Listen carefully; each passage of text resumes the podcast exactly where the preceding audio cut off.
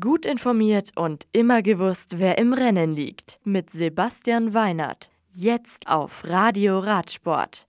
Beim Giro d'Italia holt Lorenzo Fortunato die Bergankunft der 14. Etappe und damit seinen ersten Profisieg. Der Fahrer vom Team Eolo Cometa siegt am Monte Zoncolan nach 205 Kilometern vor Bahrain-Victorious-Fahrer Jan Tratnik und Alessandro Covi von UAE. Egan Bernal verteidigt die Maglia Rosa und Simon Yates liegt mit anderthalb Minuten auf Rang 2. Die schwere Etappe am Sonntag über 147 Kilometer führt die Fahrer von Grado am Golf von Triest zurück in die Dolomiten nach Gorizia.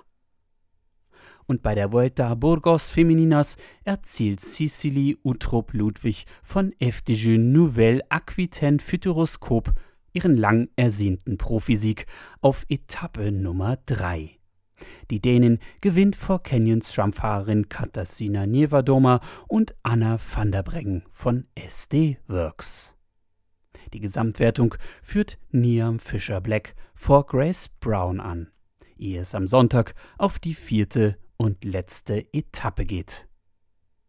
In Palpi geht die 67. Vuelta a Andalucía Ruta Ciclista del Sol mit einem Etappensieg von Ineos-Profi Ethan Hayter zu Ende.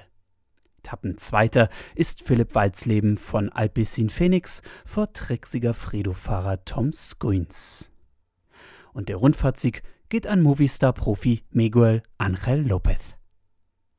Benoit Cosnefroy gewinnt das Eintagesrennen Tour de Finestre über 196,3 Kilometer. Der AG Desert Citroën-Fahrer siegt vor Jean de Bie von Bingual Paul WB und Uno X Pro-Fahrer Rasmus Tiller. Schöne Pfingsten, bis zum nächsten Mal und gute Fahrt. Das Radio für Radsportfans. Im Web auf radioradsport.de